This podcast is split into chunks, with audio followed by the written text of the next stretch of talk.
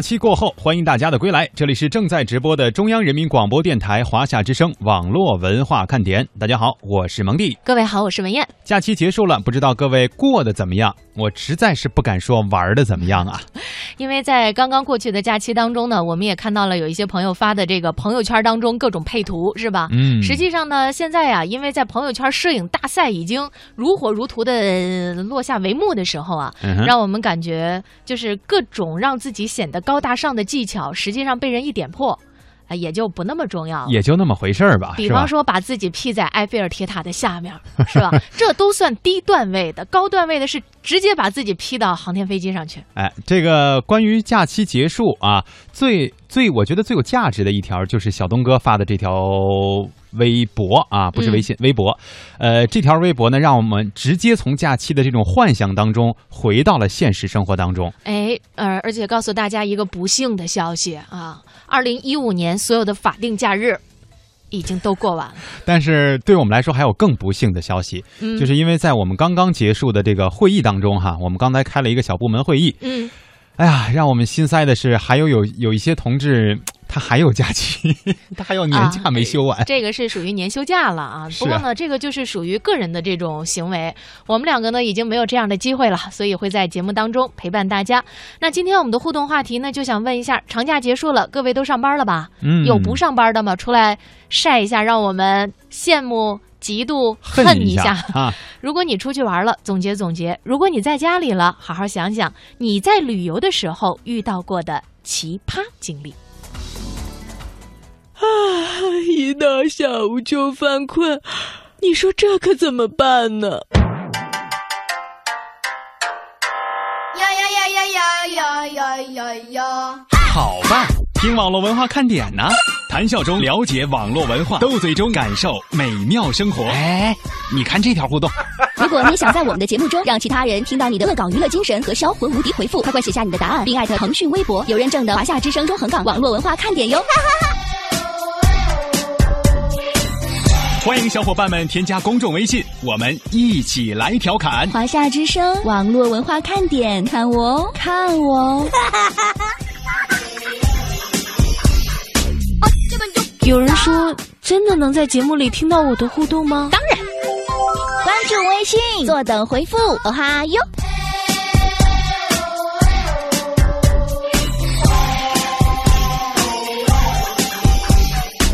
嘿，我那边呢？欢迎大家在节后继续来关注网络文化看点节目，欢迎大家来在直播节目当中和我们取得互动。今天呢，我们说的这个互动话题跟我们的假期生活有一定的关系。当然，如果你在抱怨这一个十一长假黄金周你没有好好的珍惜，或者因为各种各样的原因没有出去玩成啊，也可以回忆一下往昔的这个峥嵘岁月，跟我们说一说旅游的时候遇到的那些奇葩的经历以及悲惨的经历。哎，实际上我觉得说到这事儿的时候，估计这两天呀，很多朋友都在讨论一件事儿，嗯，就是有去青岛旅游的，然后那个虾呀另个儿卖啊，哎对三十八块钱一只，结果呢吃了一盘虾花了一千多块钱。嗯。实际上呢，这两天关于这件事儿的评论呀也特别的多，段子手们也此处呃此起彼伏的说不敢吃烧饼了。怕上面的芝麻按粒儿算 啊，不敢嗑瓜子儿了，嗯怕那瓜子儿按个儿算。那点了一碗米饭的，都快哭晕了。可不是嘛！最近呢，我们重重点在关注的就是大家都在吐槽这一次的国庆旅呃国庆旅游当中有很多很多的奇葩经历。除了燕姐刚才说的这个青岛烧烤店这大虾是吧，嗯卖三十八块钱一只，还有呢济南的饭馆黄焖鸡米饭，按正常来说就不就是普通的一份饭吗？哎，我从来没吃过啊，据说应该是大概二十多块钱是吧？，对呀，它啊卖到了五十一份另外呢，像凤凰古城啊这样的旅游景点，国庆期间出租车一律都不打表计价，直接张嘴要价。哎呀，游客遭遇到了各种各样的欺诈，同时呢，自身的不明行不文明行为啊，似乎也没有什么改观。像在高速路上，对吧？各种插队、加塞儿啊、并线、疯狂的这种，是吧？呃，三条线、三条道直接就并过来那种，也加剧了拥堵。而且呢，我们也发现了这种占应急车道的，甚至耽误急救、抢救生命的都有。还有，我觉得最可怕的就是在高速吃在高速路上随处扔垃圾，因为你嗯知道，你可能觉得我不就扔了一个包装袋儿嘛，是吧？嗯但是包装袋儿如果砸到后面那辆车，因为都是高速，那就相当于一个炸弹呀！啊，哎，实际上呢，我昨天从这个河北回到北京的时候啊，在呃过了河北收费站到北京这一段的时候，就看路边儿很多很多的垃圾。嗯。我知道是为什么会出现这种情况，因为在十月六号，当时呢有一个航拍图，航拍了一下，就是在北京收费站外边儿这密集恐惧症看的人啊，都会有一点点的这个心里边儿特别不舒服，嗯。车堵了很多，估计那大家当当时没办法哈，嗯。就开始吃东西，吃完东西你倒是用个垃圾袋给收走啊，对呀直接就扔路边了。就难道咱这车上就连一个收垃圾的地儿都没有吗？所以呢，我觉得这个也是假期当中的一个不文明行为。嗯但是呢，我们也不能光看到这不好的，咱也得说说好的。今年啊，说在北京十月一日那天升旗的时候，看升旗的，嗯，走了以后一个垃圾都没有。哎呀，这就是一种文明，这就是一种进步，是吧？嗯，当然了，我们今天聊的是那种呃旅游当中的不愉快，或者是奇葩，或者是悲惨的这些经历。这一次，我们也关注到了，在网上有超过六成的人都讲述了自己不愉快的经历。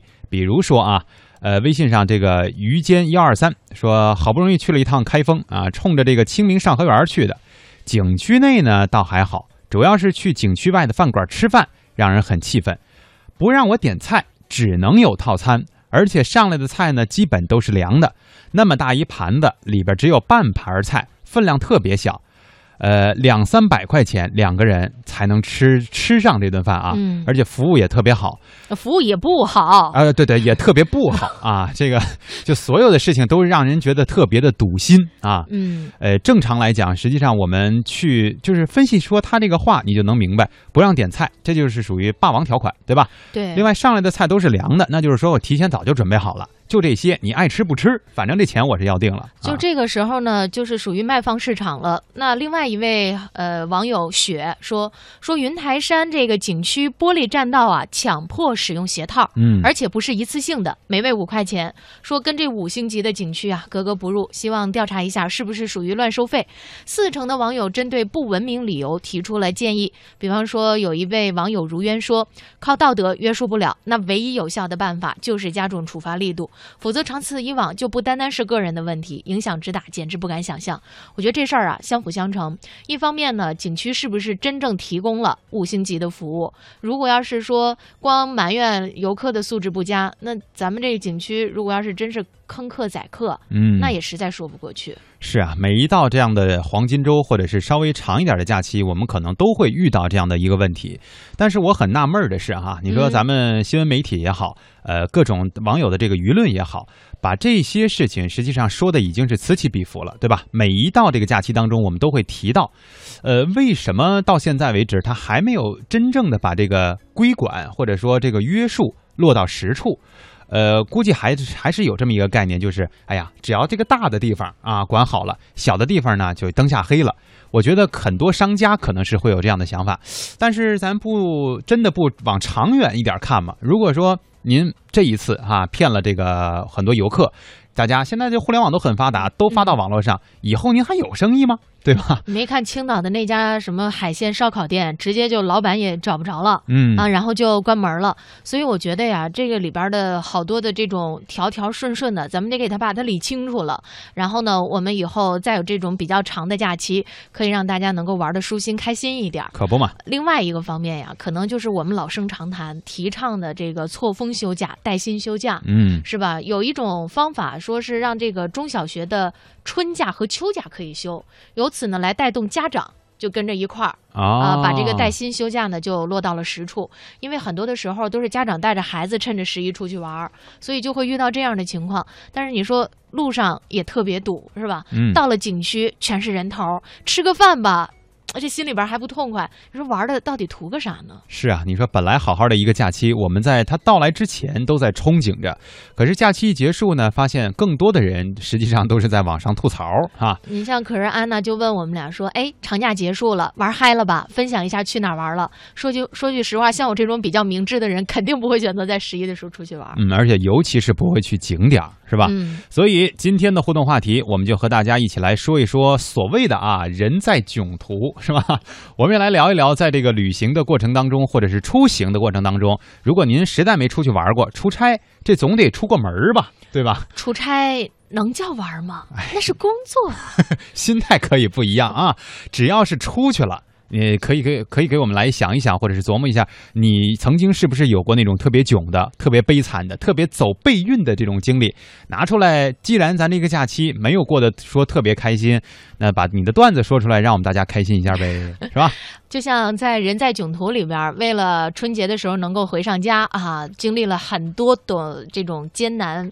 或者是说考验，嗯比方说上飞机的时候，王宝强带了一大桶牛奶，是吧？不让上飞机，液体是不能那么大剂量的上的哈，全都给喝了嗯，啊。再后来呢，飞机开着开着，给我开开窗户透透气，这样挺这样一些挺可爱的这话哈。但是这次呢，我出出门的时候，我在机场安过安检，我还是真真的看到了，就是安检的那个地方存了很多的水，嗯而且不仅仅是说瓶装水，因为瓶装水很有可能，比如说我们在路上喝的时候啊，放到包里我就忽略了。对吧？呃，最尴尬的就是自己，因为你不知道，所以在安检的时候，人家说：“哎，不好意思，先生，请您把这个包打开，您那里边有水什么的。”然后还跟人说：“不可能啊，你当我没坐过飞机啊？”就这种，就是特别横。但实际上一打开才发现自己真的是忘了。嗯，这样的我觉得是蛮尴尬的，但是同时呢，也有一些朋友我觉得还是挺可爱的，因为可能确实这是自己的第一次坐飞机的经历啊，所以我也看到了那种就是一呃一排一排的那种水，刚可能刚刚在这个超市里买的，我就特别想跟这样的朋友说，即便您是想上飞机上面去喝这个自己带的这个饮料啊，那个过完安检里边也有卖的，对吧？咱不。你可以买一罐啊，咱非得买这一大排，我你说不渴。啊到时候没收了，咱这钱不是更白花了吗？是吧？呃，有道理啊，我那个刚才纯属抬杠。哎，可是安娜说，燕儿姐肯定回家看家人陪孩子，真是，啊、萌萌呢肯定陪女朋友玩去了哈，就你猜的特别对。实际上呢，我刚才观察了一下大萌萌啊，我发现你最近好像是上火上的挺厉害，是不是？对呀、这是过节就是吃啊，一吃肯定上火，你看那个那么白净的脸上，那包起的，竟然也有痘了，是吧？于丽啊说呀，正牌主持回来喽，不是。人家我们同事也都是正牌的，是吧？嗯，只是说不是这个节目的常驻主持人啊、对，你这么一说，就好像人家是冒牌的似的。嗯、不能不能这么说啊！这个假期愉快吗？他说有人带班，天天损你俩呀。呃，小东和舒涵嘛，对吧？两个年轻人啊。两个年轻人居然有此胆魄，不容易。他说昨天呢，我的互动没读到，我老婆就坐我车上听广播，可惜呀，想秀恩爱没门喽。那就说明啊，真的是就是我们的互动还是挺多的，所以才造成了我们的两位代班主持人读不过来的这种情况。是、啊、特别感谢大家在假期的时候还惦记着我们的节目呢。嗯呃，没有忘了我们。就像刚才那个相信未来说，你们俩有没有忘记我们呀？没有忘啊，我们就成天盼着想着能回来上节目呢。所以你看，这不是假期一结束，第一天我们就回来了，而且是一块儿回来了。吧 就是倒霉蛋儿说，我去长江水世界玩了一天，晒得我的背啊，现在还在掉皮儿呢。哎呦，我发现了这个，我曾经也有过这样的经历，嗯就是你觉得没事儿，就去那，尤其是那种水上游乐园对，啊，然后包括天可能也没有那么晒，它就是阴天儿。可是回来以后，你就发现，哎呦，我这背或者是我这个腰上怎么那么疼啊？一沾水就不行。嗯实际上，这个紫外线的照射，它不不考虑是否晴天儿啊。所以呢，就是如果要是到比较晒的环境里，提前涂抹防晒霜还是非常必要的。嗯也提醒一下我们所有的点心朋友。简单快乐说，十一呀，我们才两天假。一号我堂弟结婚，挤了三个小时公交，一个半小时地铁，吃了喜宴，厚着脸吃了晚饭，住了一晚。二号又挤了几个小时的车回来，三号上班真累呀、哎呀，我觉得你的表、你的堂弟能够收获到你如此费尽周折带去的祝福，一定会特别特别的开心嗯，啊、而且呢，真的是特别的诚心实意的。，对。但是另外一方面看哈，这就叫红色炸弹带来的余波呀，是吧？红色炸弹，甜蜜负担。今天我们的每日新词就跟这个有关系。什么叫甜蜜负担呢？是九零后职场新人因为面对各种婚丧嫁娶的份子钱而产生的经济负担。你看，刚刚过去的国庆长假，很多新人呢也是办了婚礼，嗯所以呢，我估计咱们很多的点心朋友们也接到了各种红色炸弹吧。对呀、这份子钱要不要随是吧？随多少钱合适？到底什么样的关系才能出席他这个婚礼，我相信你们面前会摆了很多的这个请帖，然后呢，一个一个去筛吧，只能是这样了。看看远近亲疏哈。哎，我最近呢看到了有一个网友问了我这样的一个问题，他说呀，他的同学结婚的时候，他是给了四百块钱，嗯。后来今年他结婚的时候呢，他的同学直接在微信上给他转了四百块钱，啊，他觉得这样特别不好，嗯？就是没有一是请到人家是吧？，对，就是比方说你你来，呃，最最好是吧？嗯，另外一个，比方说我你结婚的时候，可能几年前我给了你四百，那你再给我，你是不是得给我多一点啊？升值了。啊，你你是不是应该给我五百或者是六百？你你单单微信上就给我转这么一个钱，一没情感，二数额没增加。幸好我没结婚，而你已经结了呀！我要是请你就好玩了哈。嗯，等着吧，我琢磨琢磨这事儿。半个互联网圈的呀。加木尔说：“我放了八天假啊，去探望了一下老同学，陪妈妈看了一场电影，其他时间都宅着。这个假期我觉得虽然时间是长，而且宅的时间也比较长，但是还是有意义的，对吧？和朋友也会面了，也玩了，同时呢也没有忘了照顾一下家里人啊。嗯，新飞梦李应李英佳说，这个国庆啊放了一天假，星期天晚上还加班呢。哎呀，最惨更惨的是这几天肠胃炎还犯了，腿都蹲软了，还要坚持工作，求安慰啊，安慰一下。抱抱吧。九零后的二爷，呵，这名儿起的啊！蒙蒂二姐，你们终于回来了。点心们是盼星星盼月亮，总算把你们盼回来了，想死你们啦，么么哒。爱上幸福说：“欢迎你们回来，国庆假期想去北京看看你们吧，可是缺钱。一号早早起床就等人去玩，三号回来就加班了。你们说的那十条，今天我们微语录第一个说的那个，呃，酷刑上身哈，哪种酷刑让你最难忍？他说自己占了几条呢？你你呃你你你自己算啊，没钱，早起等人，相亲、减肥，那这倒这倒都没占着，后边还有什么加班啊之类的，是吧？嗯。”总之命是挺苦的啊。乐哥说放三天假，回了一趟梅州老家，花了两天在路上，郁闷呐、确实是这样。如果咱们选择高速出行的话，高速就变龟速了呀。自由自在，十一两天假，在家里边看朋友圈里边的各种赌。哎，我觉得看这个时候，好多人会有这样的跟我一样的心理，幸灾乐祸，对呀、这种让你们出去玩。啊本来呢，大家去晒朋友圈，可能都想的是，哎，让别人看看我这风光，是吧？嗯。没想到呢，就都晒成了这样的一种结果，以至于呢，其实没去出去玩，光跟那看朋友圈的朋友，可能才是幸福感最高的啊。哎，实际上呢，在这个十一啊，我们看到互联网圈里边也没闲着，是吧？嗯我们也来看看有一些什么样的新产品要和我们见面了。对，因为毕竟人家国外不过咱们中国的国庆啊，呃，实际上有的也过，商家就等着中国游客来呢。这倒有道理啊。我家有儿女说我们这行没有假，有活就得干。东子呢陪了我们七天，你们要补偿大家呀。谁说的？东子明明陪陪了你们六天，对呀，我们这是第七天。我们七月一，我们十月一号那天有陪大家。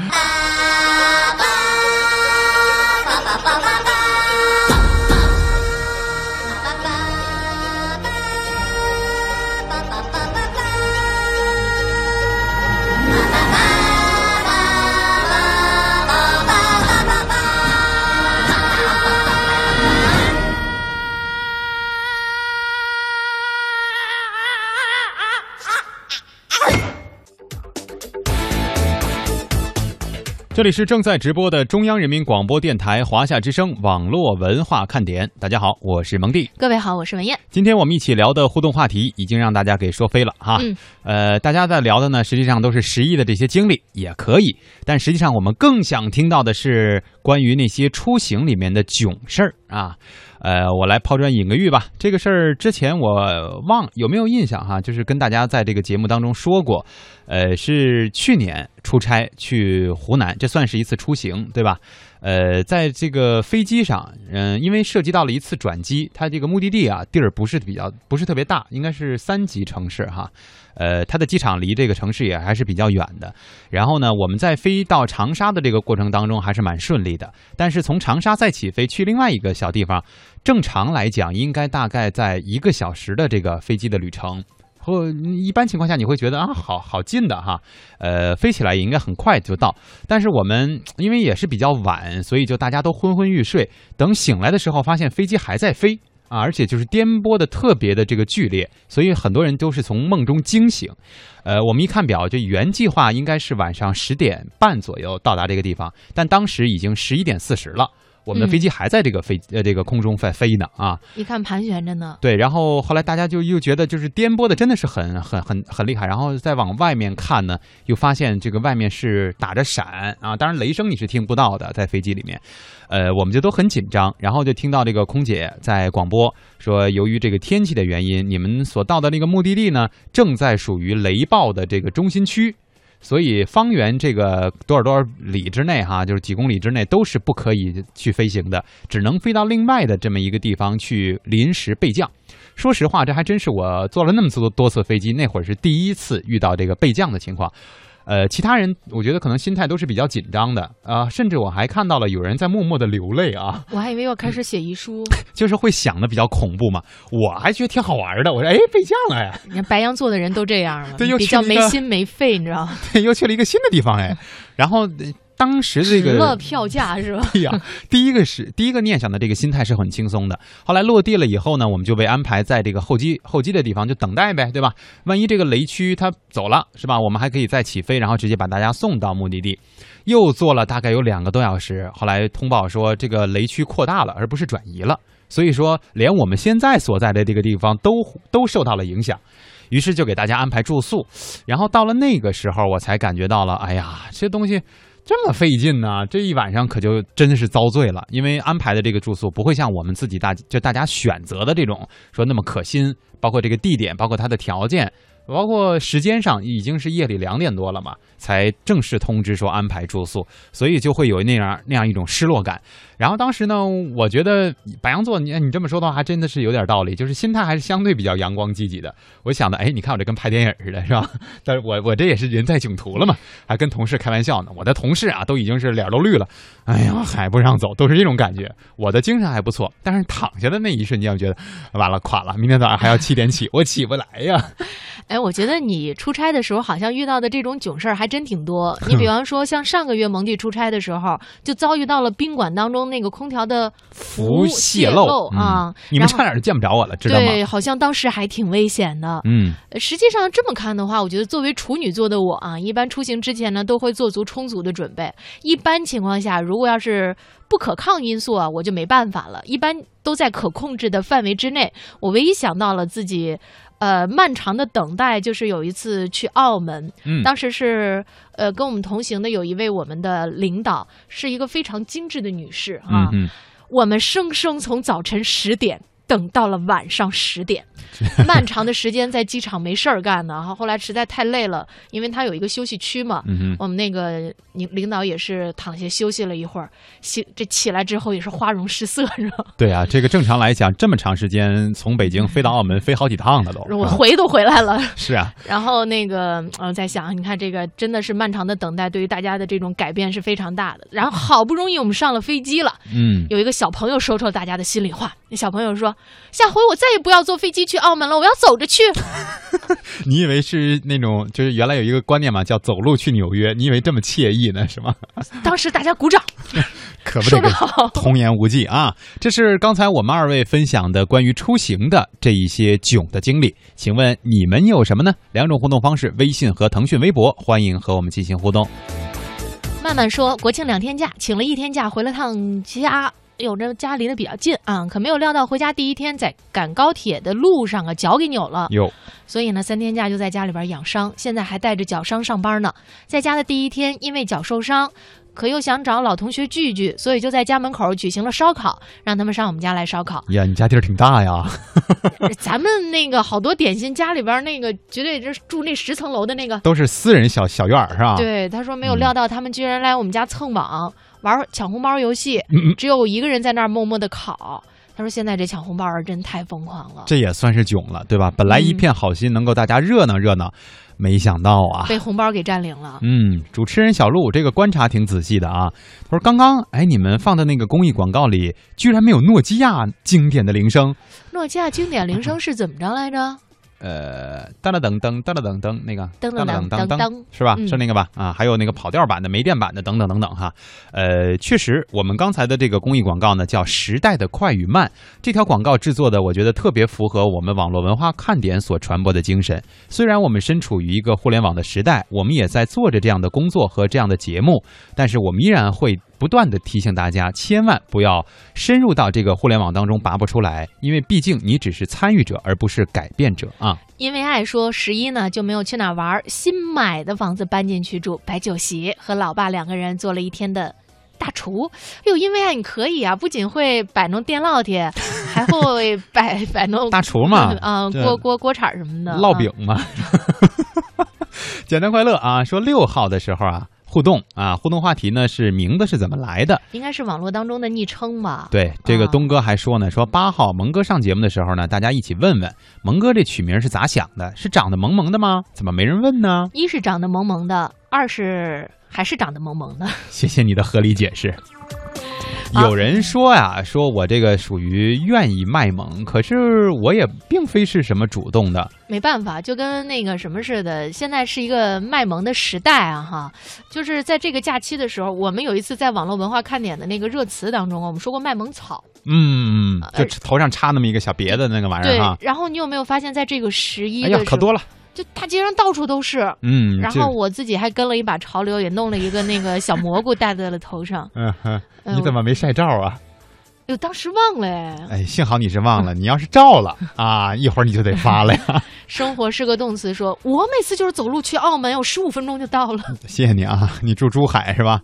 毛小雪说：“大萌萌、燕儿姐，你们两个可算是回来了，我一直都在等你们两个快点回来做节目。我要告状啊，我被咖啡哥还有老鼠扛刀利用了，又上了小螃蟹的当。一号呢被人忽悠，过一个生日还严重感冒啊，这个求安慰安慰我。”这个是他们出去玩、出去吃没带你是吗？估计又是这状啊。呃，不过呢，我觉得看起来有一点点的这个朋友之间互相这个逗乐的意思，所以呢，肯定也不会生气啊。嗯，接下来呢，咱们再说说跟旅游有关的事儿。也说说跟互联网有关的旅游啊。对，旅游加互联网，哎，会是什么样子呢？比方说，我们给大家提这样的一个问题啊，就是在你的心目当中，丽江。云南的嗯一个旅游的热门地区啊，是什么样的呢？我要说呀，什么颜色的？对，什么颜色的？就我嗯要说，绝对是五颜六色的啊！首特它那披肩是吗？哎，对对对对。然后另外一个呢，就是去那儿的有各色人等，对吧？嗯，你可以在那儿见到商务精英，也可以见到这个驻唱歌手啊，甚至能看到诗人画家，还有一些普通的就是旅旅行的那种登山远足的，什么样的人都有可能看到。而且尤其是那些比如说喜欢户外的人，他穿的那冲锋衣本来就是五颜六色的啊。嗯，但是从现在开始，丽江将会是蓝色的。哎，今天我们要跟大家说的就是这个事儿。呃，最近呢，这个丽江市政府和蚂蚁金服跟马云他们家有关啊，签署了战略合作协议。丽江全程将会全全面接入支付宝，打造一个蓝色的丽江。怎么说呢？就是从下飞机开始，在丽江机场就能够感受到扑面而来的蓝色。丽江机场已经全面支呃支持支付宝，成为全国范围内继北京、上海、杭州、重庆之后第四个支付宝未来机场。那么游客呢，可以在丽江古城使用支付宝预订酒店、买车票、支付车费。除此之外呢，古城内的景点门票、就餐、购物、旅游导览、地图、WiFi 等服务啊，都可以在手机上完成。那据丽江市政府透露，目前丽江古城、束河古镇、白沙古镇、花马街和七星街等重要旅游景区已经基本完成了支付宝选点布局的推广工作，超过百分之八十的商户已经同意接入使用支付宝了。嗯，在这样的一个互联网时代，肯定商家还是愿意能够获得更多的客流啊。当然了，阿里布局的这个未来景区背后依靠的就是强大的场景组合，因为他们淘宝系啊有着三点五亿的活跃用户，又有什么芝麻信用啊、支付宝呀、花呗是吧？还有阿里云、阿里通讯，甚至高德地图、实际信息这些后来并入的等等一些业务，所以应该说这是一个综合的体系。那么相关的情况，我们也来听一听中央台驻云南的记者给我们发来的报道。国庆期间，乘飞机到丽江的游客一下飞机就可以看到无处不在的支付宝。的确，游客到丽江机场打开支付宝钱包，就可以在机场完成购物、就餐以及各种支付体验。不仅仅在机场，丽江全程接入了支付宝，几乎所有消费都可以用手机买单。林女士在丽江古城内经营了一家首饰店。就在半个月之前，她抱着试一试的态度加入了阿里巴巴。蓝色的支付宝标识粘贴出去之后，陆续就有游客尝试用支付宝付款。这几天，通过支付宝付款的收入已经占到了他总收入的百分之六十。其实原来客人来刷卡的话，对我们来说是我们自己要付那个手续费，现在我们已经不需要了，我们也实惠了嘛。就连开小锅米线店的小顾也尝到了阿里巴巴支付宝的甜头。他的小吃店开在客运站旁，平时用餐的人特别多。